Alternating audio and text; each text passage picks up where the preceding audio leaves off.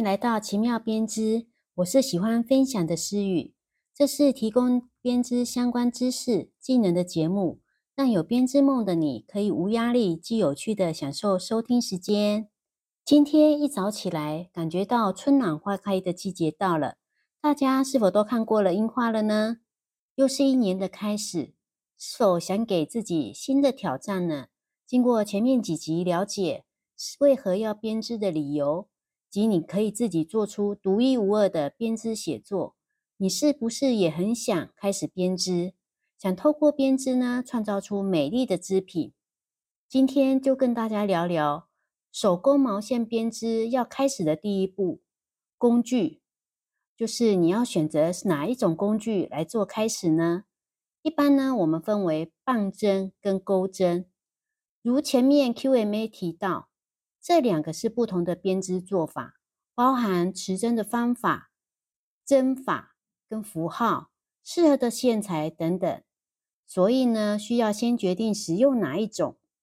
你可以到图书馆或书店看看相关的书籍，先看你喜欢哪一种做出来作品的风格。甚至呢，我们可以以入门书籍找到一件你喜欢的作品。记得哦，是入门的书籍哦，不是你看到最漂亮的那一件。因为呢，有些织纹漂亮，是因为用了比较复杂的针法织出来的，并不适合初学者。因为呢，会觉得挫折感很重。但也别小看简单的针法，就算只是上下针呢，也可以做出很出色的作品哦。就在于你的创意跟设计，找出你喜欢的感觉后。选定那个工具吧。一般说来呢，棒针呢比较精致，但完成的作品速度比较慢，错误修复也可以比较快速，但也取决于你已经编织过的哪些花样。那钩针呢，可以钩不同的形状，完成的作品的速度比较快。可是呢，如果有错误，你就必须从头拆到尾。另外呢，因为钩针是比较用手腕的力量比较多，比起棒针呢是比较容易手部受伤的。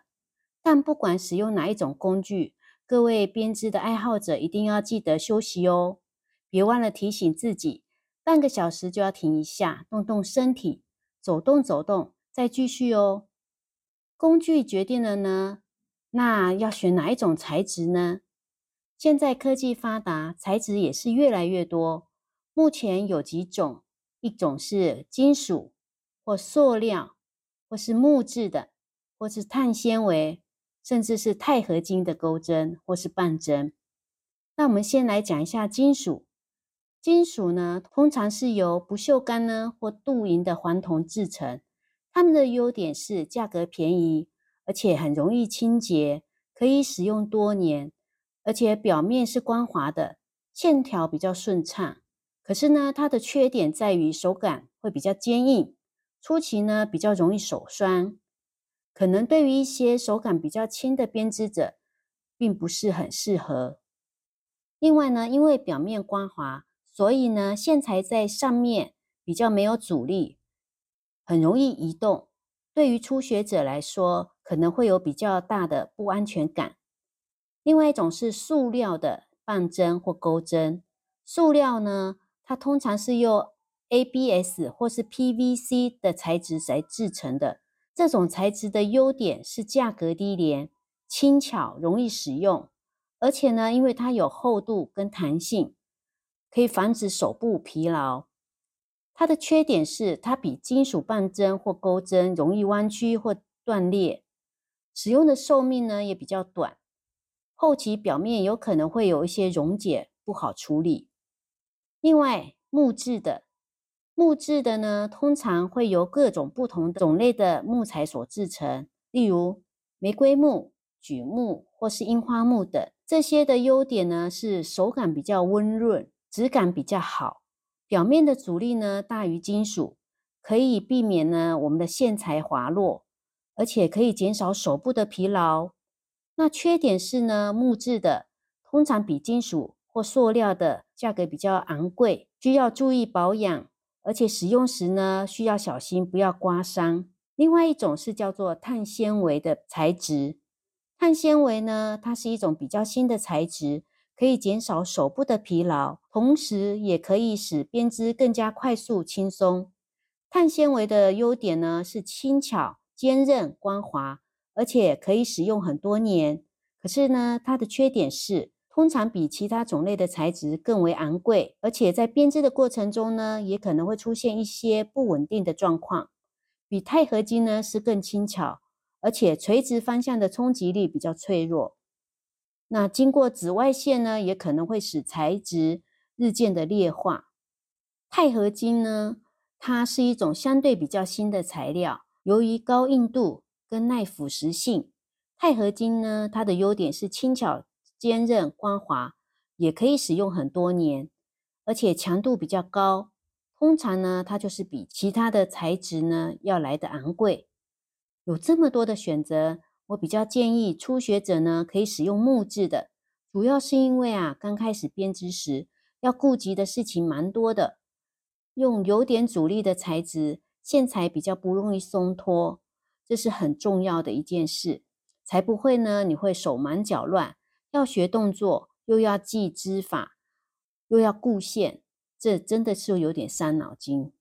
等到你针法熟悉了，手部的运作技巧也熟悉之后，我们再换不同的材质的工具，这样才能够真正体会出它的不同之处，也能够享受不同材质的好处哦。然后你就会慢慢找出自己最适合的命定工具。那若是想尝试半针的人呢？我来说一下，半针除了直式半针，也就是一根直直的，两端或是一端是尖锐的。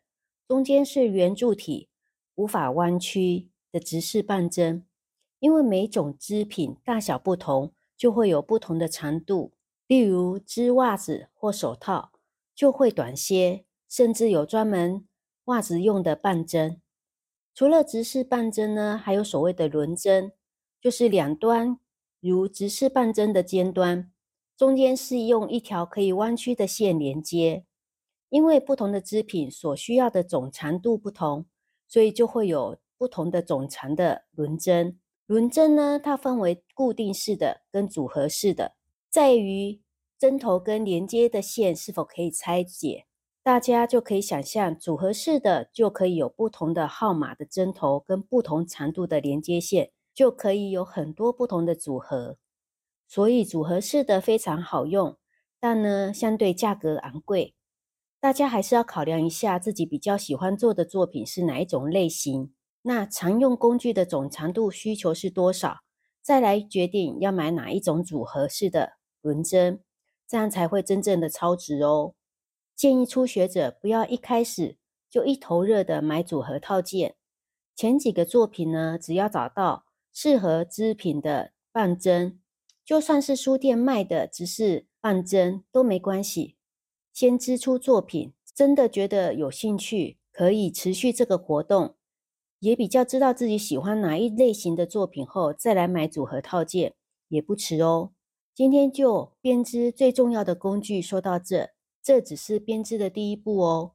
这周奇妙编织教室 YouTube 频道陆续上了编织针法跟花样的教学影片，请大家可以订阅哦。有人看了影片留言问。诗雨，你手上怎么会有这么漂亮的红痣啊？而且位置这么好，这是我印象中呢，是小时候被门夹到的肉，后来也不知怎么了，就形成了红痣。现在按压一下就会变成鲜艳的红色。所以啊，之前的痛苦不一定是不好，反而是形成现在的特色呢。请大家看影片呢，看看是哪在哪一只手，可以留言给我哦。相同的编织学习。开始的时候可能是痛苦的，但只要过了那个过程，你就可以享受它的乐趣哦。那要如何缩短学习的痛苦及快乐学习呢？是有方法的，让我来分享给你哦。请订阅奇妙编织教室的影片，追踪奇妙编织的 Podcast，连接都在资讯栏。那我们下周再见喽，拜拜。